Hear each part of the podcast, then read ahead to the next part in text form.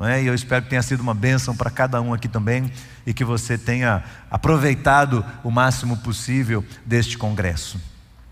Semana passada tivemos o Congresso de Famílias aqui, essa programação toda que visa trazer edificação e crescimento espiritual para a igreja. Hoje retornamos àquela série de mensagens sobre o reino de Deus e neste período falando sobre os mistérios do reino, vamos ler sobre a parábola da, do tesouro escondido. Eu quero convidar você a abrir a sua Bíblia em Mateus capítulo 13. Mateus, no capítulo 13, vamos ler do verso 44 ao verso 46. Duas parábolas que são gêmeas: a parábola do tesouro escondido e a parábola do, de uma pérola de grande valor. Mateus 13, a partir do verso 44. Vamos lá? Diz assim: estou lendo aqui na versão NAA, Nova Almeida Atualizada. O reino dos céus é semelhante a um tesouro escondido no campo, que um homem achou e escondeu. E então, transbordante de alegria, vai, vende tudo o que tem e compra aquele, o quê? Campo. Ele comprou o tesouro? Não, ele comprou o campo. O reino dos céus também é semelhante a um homem que negocia e procura boas pérolas e quando encontrou uma pérola de grande valor, ele foi, vendeu tudo o que tinha e comprou aquela pérola. Logo de início, irmãos, algumas considerações sobre a questão das parábolas. Primeiro, Jesus revela os mistérios do reino para todos, mas não atinge a todos.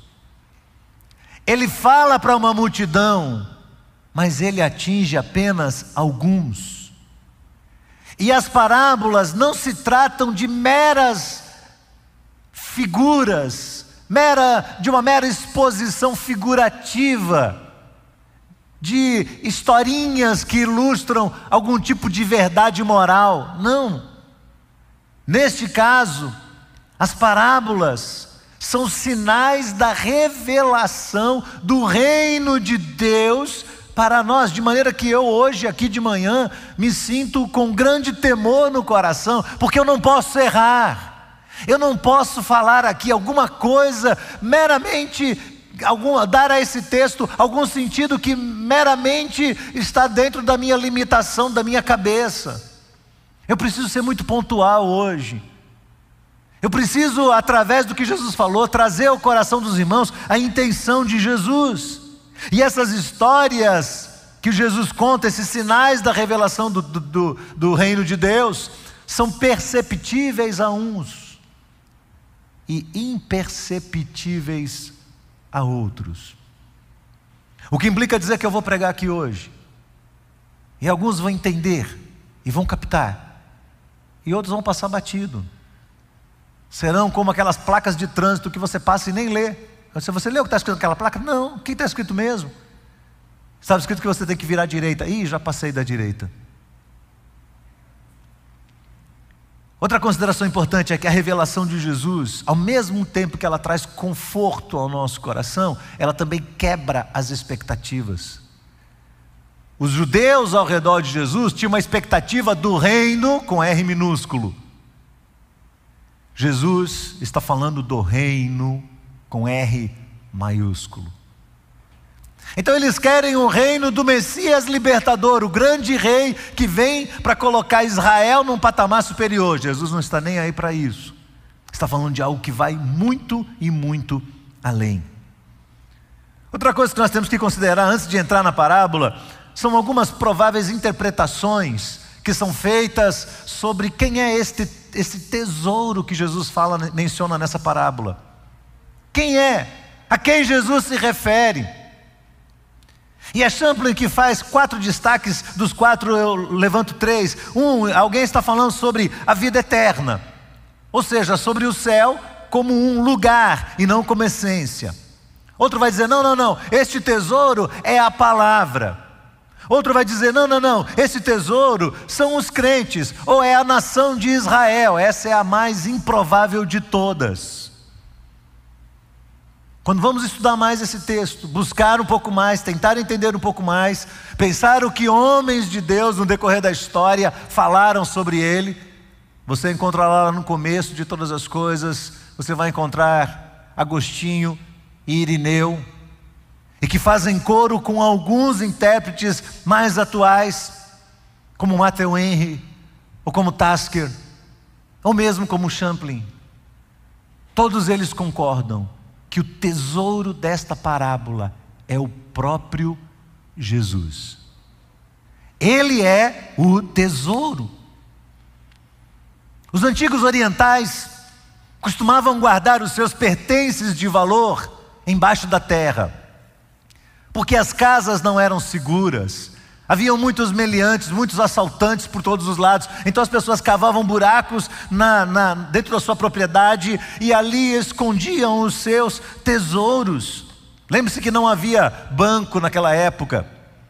Então os pertences eram enterrados. É provável que duas coisas tenham acontecido aqui no caso dessa parábola. Ou o dono enterrou e morreu, e ninguém sabia que aquilo estava enterrado, ou uma probabilidade melhor ainda, o tesouro não era necessariamente aqueles pertences guardados num ambiente. Quando a gente pensa em tesouro, que, que, figura vem à sua cabeça? Eu vou dizer, eu falo tesouro, o que é que você pensa? Um baúzinho. Não foi? Quem pensou um baúzinho aqui? Todo mundo, um baúzinho. Que quando você abre o baúzinho, ele está cheio do quê? Moedas e joias. Necessariamente não é isso. Tudo indica que este tesouro foi uma pepita. Alguma coisa que quando o camarada começou a cavar, ele encontrou aquilo. E logo que ele encontrou aquilo de grande valor, ele pensou: esse campo tem muito mais do que isso. Há coisas que eu preciso descobrir aqui. Este agricultor não é o dono da terra, ele apenas arrendou essa terra, ele é meramente um trabalhador, ele jamais teria direito a este tesouro ali encontrado, porque aquele tesouro pertencia ao dono da terra ou aos seus herdeiros. Todavia, quando ele encontra este tesouro, o texto diz, Jesus diz, que ele tem grande alegria no seu coração ele fica cheio de vigor dentro do seu coração e oculta isso e não conta isso para ninguém antes que ele consiga perceber a dimensão desta descoberta. Do ponto de vista teológico, Jesus estaria falando sobre, sobre salvação comprada? Salvação ganha por mérito? Não, claro que não. Eu acredito que você conhece a Bíblia minimamente para entender que a graça é de graça, mas que apesar de ser de graça para nós, custou um grande e alto preço para Deus. Pode ser de graça para nós, mas não foi para o Senhor. Jesus não está falando aqui do ponto de vista teológico de salvação. Há uma tendência muito forte dos cristãos de atribuírem a esta passagem a ideia de salvação apenas. Mas Jesus não está falando de salvação como um fato único, pontual. Jesus está falando muito mais. Ele está falando de algo que vem depois da salvação, ele está falando das consequências, ele está falando dos desdobramentos de um salvo. E eu me convenci disso ainda mais estudando essa parábola e principalmente no dia em que li algo escrito pelo pastor, pelo Dr. David Wilkerson, que tocou muito o meu coração. Quando ele escreveu sobre esta parábola, ele afirma: Jesus não está falando sobre salvação, mas sim sobre santificação. Então, do ponto de vista teológico, esta parábola não tem a ver com o com o ser salvo por mérito humano, mas com o justificado que está agora à busca da santificação. Preste atenção nisso. O justificado buscando a santificação. E na interpretação de Wilkerson, o campo é este reino em sua abrangência. É este reino que inclui o propósito de Deus, o plano de Deus. É este reino que inclui cada dia mais gente de carne e osso, como eu e você. O invólucro que abriga um grande tesouro. Paulo diz em 2 Coríntios capítulo 4, verso 7: Temos, porém, este tesouro em vasos de barro, para que o poder e a excelência sejam de Deus e não de nós. O tesouro, portanto, é Cristo. No entanto, fica claro, irmãos, que Jesus Cristo, ah, se nós cristãos antigos pudéssemos entender isso, fica claro que Jesus Cristo ainda não nos foi descortinado em sua plenitude. Duas perguntas. Você acha que você conhece a Cristo muito bem? Segunda pergunta: o que você conhece de Cristo é suficiente em sua vida? Os súditos do reino de Deus, segundo Jesus nesta parábola, encontraram este tesouro, foram salvos,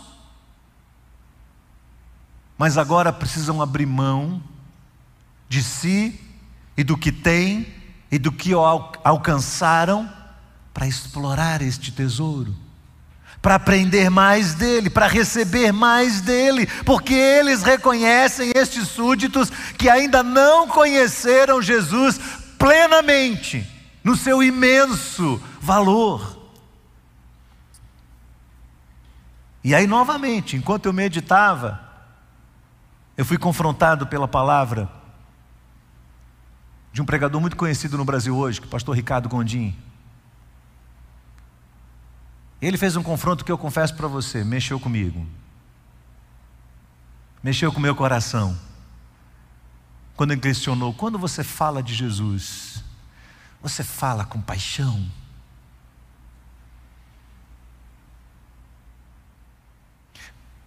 Quantos aqui essa semana mencionaram o nome Jesus em alguma circunstância? Quando você fala de Jesus,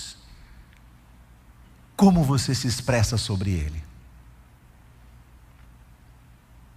Que tal fazermos um exercício? Eu desafio você a escrever uma página digitada, não, não escrita à mão, porque você vai colocar uma letra muito grandona. Coloque lá um Time News Roman número 12 no máximo. E escreva uma página sobre Jesus. O que você sabe, o que você absorveu, o que ele representa, quem ele é em essência para você. Uma página, escreva uma página sobre Jesus. Você seria capaz? Ou depois de duas ou três linhas, repletas de meras palavras repetidas, você não teria mais o que dizer? Doeu muito na minha alma, irmãos, quando eu pensei isso essa semana. Doeu muito no meu coração.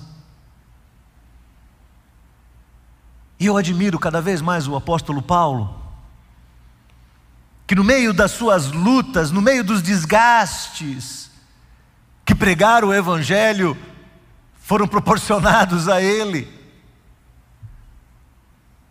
Paulo tinha um impulso para falar de Jesus. Paulo tinha uma expressão própria para falar sobre Jesus. Ele conseguiu ter de Cristo uma visão tão especial, uma visão tão sublime, tão profunda, tão apaixonante, que onde quer que ele estivesse, ele contagiava quem estava ao redor dele. Ainda que preso, em cadeias, em calabouços, amarrado por correntes, quem fosse colocada do lado dele, fosse um soldado da guarda pretoriana, fosse um preso, fossem os juízes que o inquirissem. Paulo começava a despejar sobre eles a sua percepção sobre Jesus. Começava a dizer quem Jesus era. E aquilo era algo tão forte, tão impactante, que o livro de Atos diz que os guardas iam se convertendo iam ali guardá-lo e saíam dali transformados pelo poder de Jesus Cristo. Por que isso não acontece com a gente? Por que, que a gente se contenta em escrever duas linhas sobre Jesus, repetindo as palavras de alguém, repetindo, me perdoe, uma reza tão comum entre crentes evangélicos? Reproduzimos a nossa rezinha. E as pessoas olham e dizem: Esse é seu Jesus. O que é que um profissional escreveria sobre Jesus? O que é que um estudante universitário escreveria sobre Jesus que geraria impacto, incômodo, confronto e transformaria a vida de quem estivesse ao redor?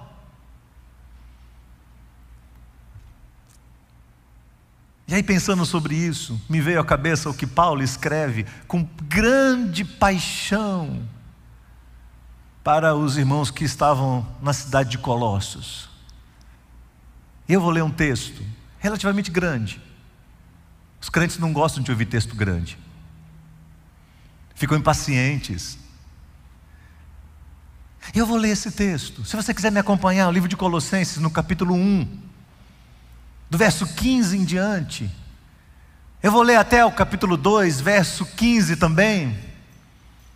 Depois eu vou ler uma parte do verso do capítulo 3. E aí, entenda você que Paulo está ali numa prisão neste momento, escrevendo essa, essa página sobre quem é Jesus. E falando sobre quem é Jesus, esse tesouro que Paulo começa a descortinar na sua vida.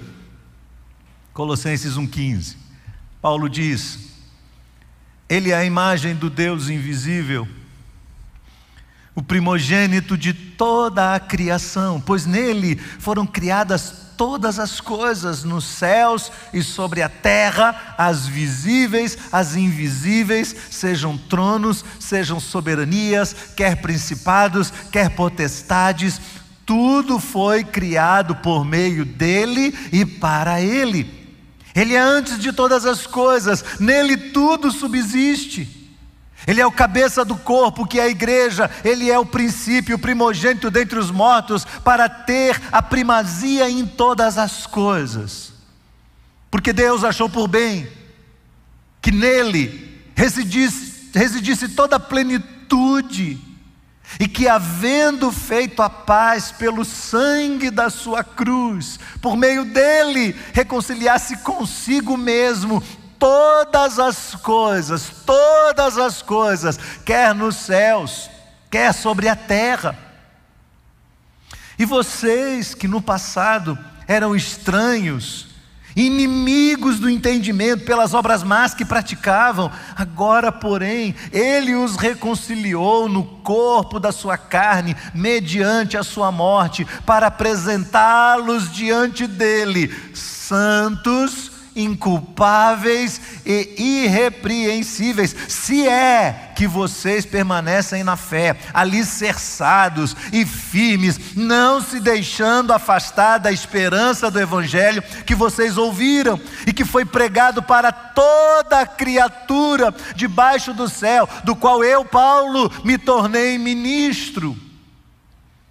Agora, pois, me alegro nos sofrimentos por vocês e preencho o que resta das aflições de Cristo Jesus na minha carne, a favor do seu corpo, que é a igreja. Igreja da qual eu me tornei ministro, de acordo com a dispensação da parte de Deus que me foi confiada em favor de vocês, para dar pleno cumprimento à palavra de Deus o mistério que esteve escondido, oculto, durante os séculos e gerações, mas que agora foi manifestado aos seus santos. A estes, Deus quis dar a conhecer a riqueza da glória deste mistério entre os gentios, que é Cristo em vocês, a esperança da glória. Este Cristo, este Cristo, nós anunciamos, advertindo a todos e ensinando a cada um em toda a sabedoria, a fim de que apresentemos cada pessoa perfeita em Cristo. É para este fim, é para este fim que eu me empenho, esforçando-me o mais possível, segundo o poder de Cristo que opera poderosamente em mim. Capítulo 2. Quero que saibam, irmãos, quão grande luta, quão grande tem sido a luta por vocês, pelos que moram em Laodiceia, por muitos outros que não viram a minha, não me viram face a face. Faço isso para que o coração deles seja consolado e para que eles, vinculados em amor, tenham toda a riqueza da plena convicção, do entendimento, para o conhecimento do mistério de Deus, que é quem? Cristo Jesus. Nele, em quem estão ocultos, escondidos, todos os tesouros da sabedoria e do conhecimento. Digo isso a vocês para que ninguém os engane com argumentos falaciosos.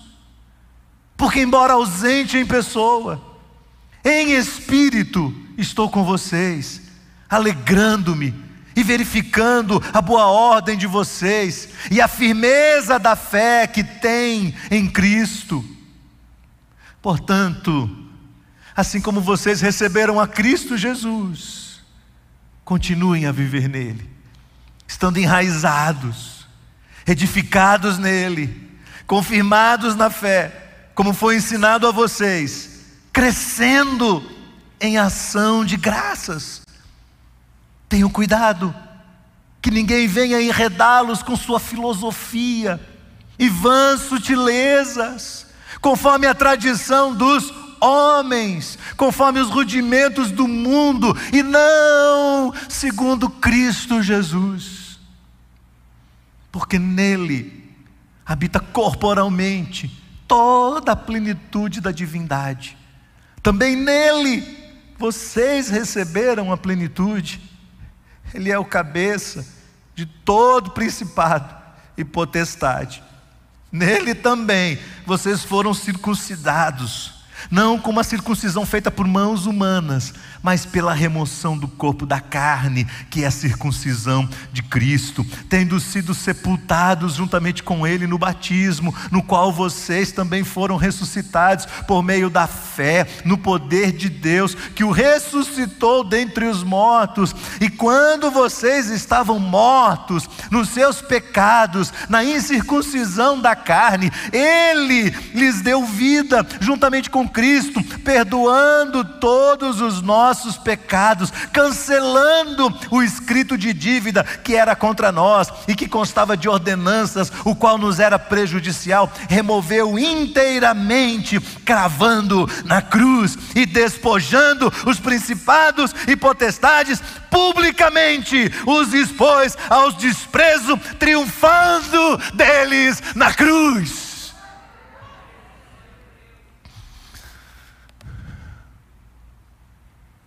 Portanto, portanto, se vocês foram ressuscitados juntamente com Cristo, busquem as coisas lá do alto, onde Cristo vive, assentado à direita de Deus.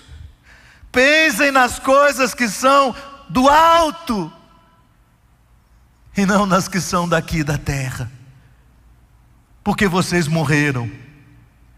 E a vida de vocês está escondida juntamente com Cristo em Deus. E quando Cristo, que é a vida de vocês, se manifestar, então vocês também serão manifestados com Ele em glória. Louvado seja o nome do Senhor Jesus.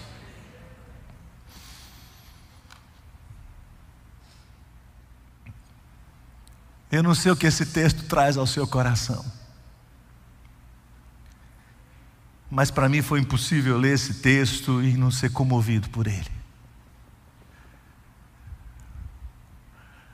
A minha experiência dessa semana é que eu li esse texto e eu fiquei pensando, Abraão, o que você escreveria sobre Jesus numa folha em branco? O que você diria? Porque se eu fosse olhar por trás de cada palavra desse apóstolo, eu vou perceber que Paulo é esse camponês que descobriu aquela pepita preciosa e ele vai e abre mão de tudo que ele tem, ele se despoja de tudo que ele tem, porque ele fala assim: Eu vou mergulhar nesse campo, eu vou descobrir mais, e mais, eu quero mais, eu quero mais, eu quero descobrir mais, eu quero descobrir mais. É o Senhor que importa, Ele é a coisa mais importante. Eu vou pensar nele, eu vou entender quem Ele é, do ponto de vista teológico, do ponto de vista antropológico, do ponto de vista sociológico, do ponto de vista filosófico. De qualquer maneira, eu vou descortinar quem é Cristo Jesus. Então, Paulo escreve com consistência ele escreve esse texto dizendo: Meu Deus, este é Jesus para mim. O fato é, meus queridos irmãos, que nós recebemos o reino, e se o recebemos, é o momento de dar tudo o que temos para conhecer mais de Cristo, para descobrir mais esse tesouro. E aí, quando isso acontece, tudo perde o seu valor. Está claro isso no posicionamento de Paulo. Veja o que Paulo diz lá em Filipenses, capítulo 3, versos de 8 a 11. Paulo diz assim: sim, deveras eu considero tudo, tudo como perda, por causa da sublimidade do conhecimento de Cristo Jesus, o meu Senhor, por meio do qual eu perdi todas as coisas e as considero como refúgio para que eu possa ganhar a Cristo, por causa da sublimidade do conhecimento de Jesus, por amor do qual perdi todas as coisas, as considero como refúgio para ganhar a Cristo, e ser achado nele, não tendo justiça própria, que procede da lei, senão aqui é mediante a fé em Cristo Jesus, a justiça que procede de Deus, baseada na fé. Para quê? Para quê, Paulo? Para o conhecer ainda mais. Para o conhecer ainda mais. Conhecê-lo de maneira tão profunda que o poder dele esteja sobre mim. Conhecê-lo de uma maneira tão profunda que o sofrimento dele esteja sobre mim e isso seja glória para mim, seja glória para a minha vida, para o conhecer e o poder da Sua ressurreição. E a comunhão dos seus sofrimentos, conformando-me com Ele na Sua morte. Não são nas Suas bênçãos, Paulo não diz conformando-me com Ele, porque eu vou ganhar o céu de presente. Conformando-me com Ele, porque Ele vai me dar uma vida confortável neste mundo. Nada disso. Conformando-me com Ele na Sua morte, para de algum modo alcançar a ressurreição dentre os mortos. Essa é a percepção que Paulo tem. E o que ele escreve nessas duas cartas deixa claro para mim o que Jesus quis dizer com aquela parábola. O que é que a gente tem que deixar para trás? Esse camponês da parábola vai, vende tudo que tem, abre mão de todas as coisas que lhes, eram caras, úteis, reúne todos os seus esforços, porque ele está agora diante de uma possibilidade muito maior. Não haveria como ele ganhar o que mais, o que lhe era mais importante, sem que ele agora tenha que perder aquilo que sempre lhe custou muito caro. Ouça isso. Você não pagou por sua salvação. Ela lhe foi dada gratuitamente. O Senhor foi te buscar, o Senhor te alcançou. Como este camponês casuisticamente encontrou, você foi encontrado por Jesus. Mas não parou aí. É agora que começa. E nesse recomeço, o Senhor diz para mim e para você: quanto empenho seu haverá pelo reino. Quanto empenho seu, quanto você vai pagar para ter esse conhecimento de Cristo. Eu não estou falando aqui de riquezas, porque todos nós temos um fardo cheio de objetos que nós consideramos de grande valor nas nossas costas. Todos nós temos não é dinheiro. Talvez seja. Mas não é dinheiro apenas. São histórias, são experiências, são legados que nós recebemos durante toda a nossa vida. É o conhecimento que nós adquirimos. São os nossos hábitos, os nossos costumes, os nossos valores. Quem mais? A nossa justiça própria os nossos merecimentos. Quer ir mais além? Prazeres que tomaram conta da nossa vida, vícios que moram dentro de nós. Eles tomaram um lugar que não era deles. Todos nós temos essas coisas. E a nossa doença pior, a nossa doença terminal, é colocar em todas estas coisas a nossa esperança, a nossa alegria, o nosso empenho, o nosso tempo, as nossas expectativas. Jesus anda pelo mar da Galileia, chama Pedro, chama os seus irmãos e diz para eles: Deixa seu pai, deixa os barcos, deixa as redes para trás, deixa isso. Jesus encontra Mateus na coletoria e diz para ele: sai de trás desse balcão, sai de trás desta mesa. Venham, venham, neguem a vocês, tomem a cruz de vocês e me sigam. Jesus estava ensinando, irmãos, que o reino de Deus, este conhecimento, esta sublimidade de Cristo, não está à venda por um preço barato. Eu não estou aqui hoje como um pregador que está vendendo um produto. Pense nisso.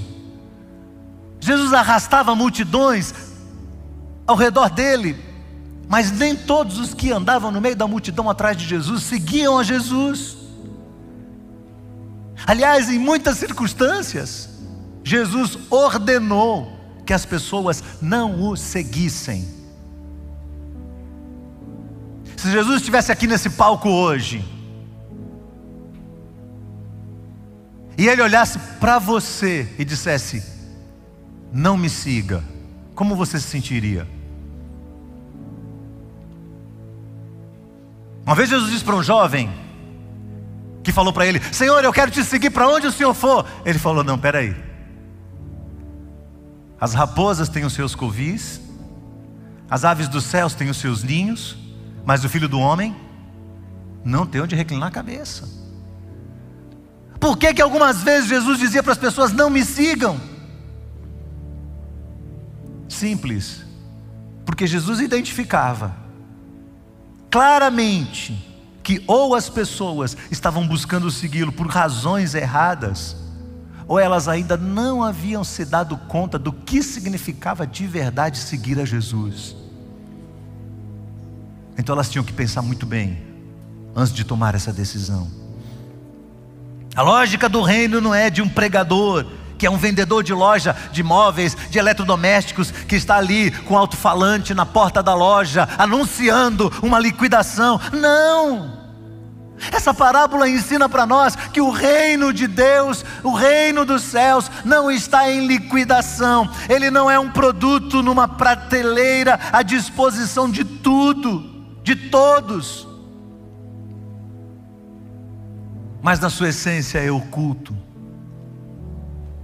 visível a alguns, exigirá de nós compreensão submissão e esforço para abandonar o que for necessário. Não estou falando de salvação. Você nunca vai ser salvo pelos seus méritos. Por isso, Wilkerson diz: não está falando de justificação, está falando da santificação, desse desejo, desse impulso de buscar mais Jesus. Quem descobre o reino se torna tempestivo. Quem descobre o reino não não terá dificuldade em decidir entre Jesus e o Bahia, o Vitória, o time da sua preferência. Você entende isso? Se o camarada tem uma lógica, ele tem uma lógica na cabeça dele, eu tenho um dia que eu dedico a Deus. Um dia que eu vou descortinar Cristo Jesus. Todos os dias eu faço isso, mas tem um dia que eu separo para Ele. Então meu time não pode tomar o lugar dele. Quem entende isso não terá dificuldade em ajustar a sua agenda para ser constante na sua adoração, para criar os seus filhos, como foi falado a semana passada, no meio deste campo que é o reino do qual faz parte a igreja. Eu não entendo os pais que venha à igreja, eu sei, está em pandemia, mas no dia a dia, de 15 em 15 dias, de 3 em 3 semanas, porque eles dizem, eu moro longe e gasto muito para ir para a igreja. E os seus filhos estão sendo criados sem uma percepção lógica clara da igreja que é parte do reino de Deus. Os pais são um exemplo. Os pais são um exemplo. Você nunca vai comprar o tesouro, mas o campo é sua responsabilidade.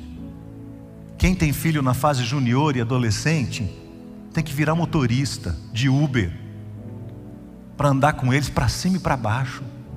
Leva para a igreja, leva para o encontro, leva para o acampamento, leva para o aniversário do amigo que, que, que conhece a Deus. Leva, leva, leva, vai buscar, vai de novo, vai no dia seguinte. Ah, mas eu tenho dois. Leve um para um lugar, leve outro, depois vai buscar esse, vai buscar aquele. Eu estou dizendo para você o que eu fiz na minha vida. Aí os pais dizem: Não, eu moro longe, vou gastar gasolina. O trânsito de Lauro de, Lauro de Freitas é a campeã das desculpas. O trânsito de Lauro de Freitas. Arranje uma igreja em Lauro de Freitas. Bote seus filhos lá, para que eles tenham uma percepção dessa pérola preciosa que é Jesus Cristo. Mas não crie seus filhos distante da igreja do Senhor. Ao menos que você se ache suficiente demais. A menos que você ache que você é um super pai, uma super mãe, que você não precisa de ninguém para criar seus filhos, porque comigo não foi assim. Eu e Cléo dependemos dos irmãos. Oh, quantas vezes, quantas vezes Deus usou os amigos dos meus filhos aqui na igreja para ajudá-los a descortinar Jesus Cristo. Quantas vezes Deus usou os pais dos amiguinhos deles para falar quem Jesus era de maneira que a herança que eles têm dentro deles não é só minha. Se fosse só minha, talvez ela fosse empobrecida. Mas houve quem ali estivesse, batalhando junto, trabalhando junto, a favor do reino de Deus. Jesus é o Senhor, se você o entende como este tesouro, você jamais preferirá as grandes oportunidades de ganho financeiro, ou de prazer, ou de contentamento pessoal, em troca de pobreza espiritual, da ausência da casa de Deus, do distanciamento da palavra de Deus, ou da falta de tempo para o serviço a Deus.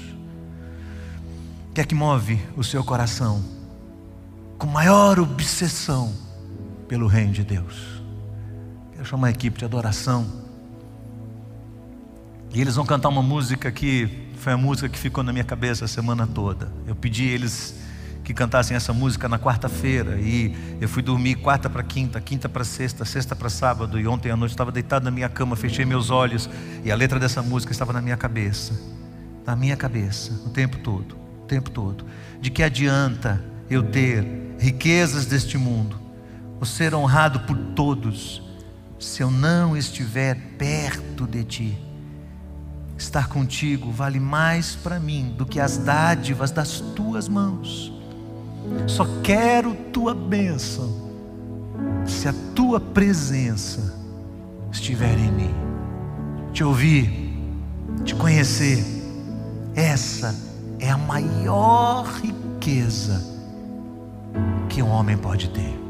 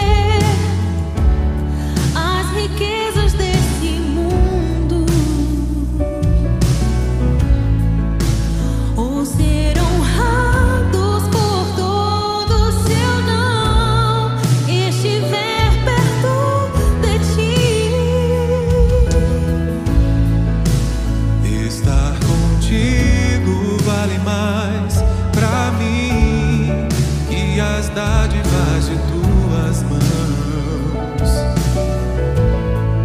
Só quero tuas bênçãos se eu tiver tua presença.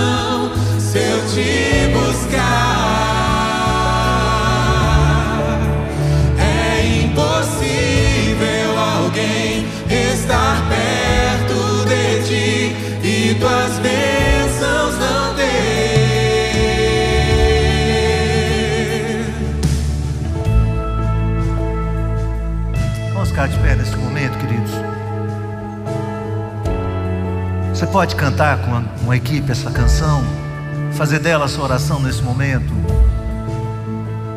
Você pode declarar diante de Deus uma verdade como essa e dizer: Senhor, eu quero o Senhor, mais do que tuas bênçãos, mais do que o Senhor pode fazer por mim. Eu quero descobrir esse tesouro.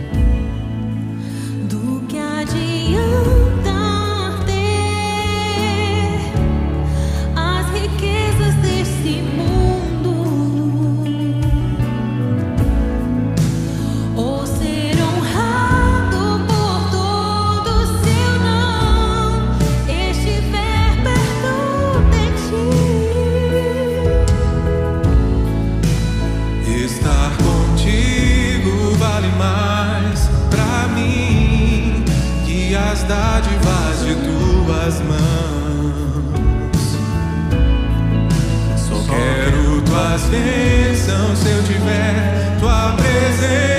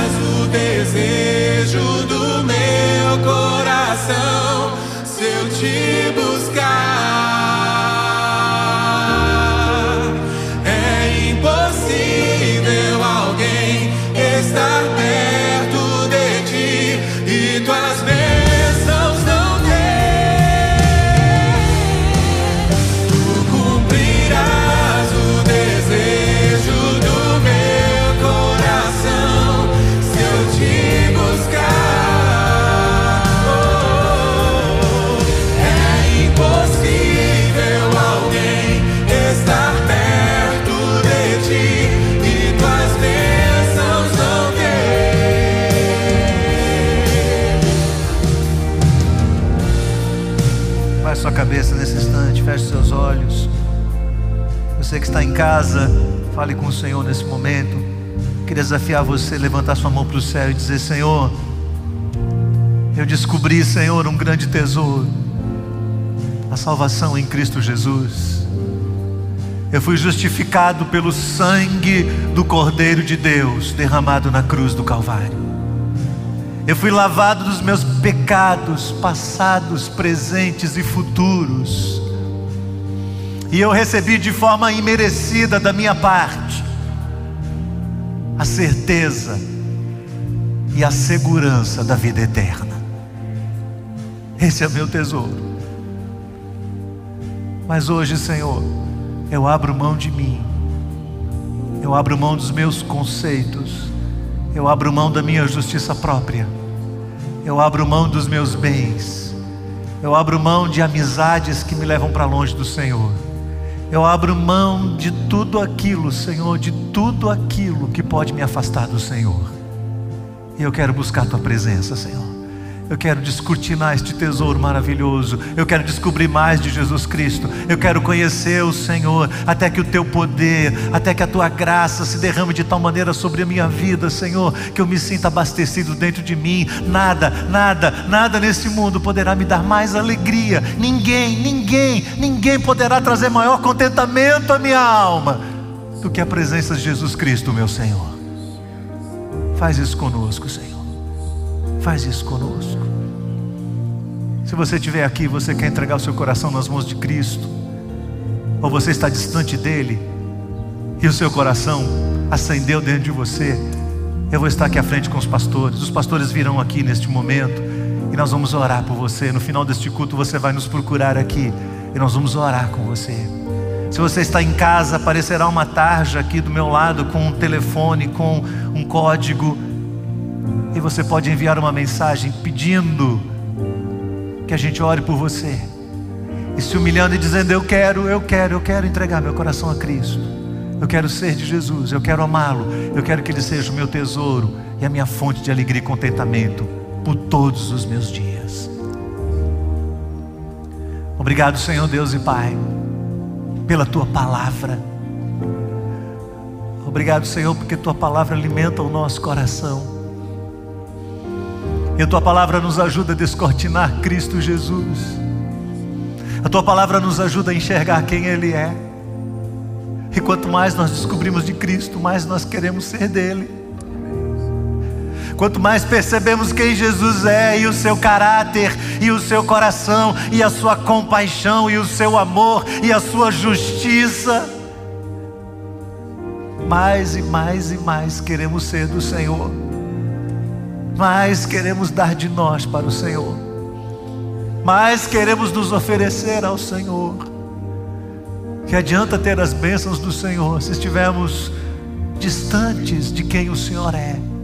Ó oh, Senhor, que o teu Espírito fale com quem o Senhor acha conveniente falar nesta manhã. E que aqueles que ouvirem a tua voz sejam quebrantados pelo poder do Senhor. E nós saiamos daqui com uma nova consciência em mente de que vamos buscar este tesouro com toda a nossa força, Senhor. Abençoa os que estão aqui, abençoa os que estão em casa. Obrigado porque Teu Espírito tem falado conosco.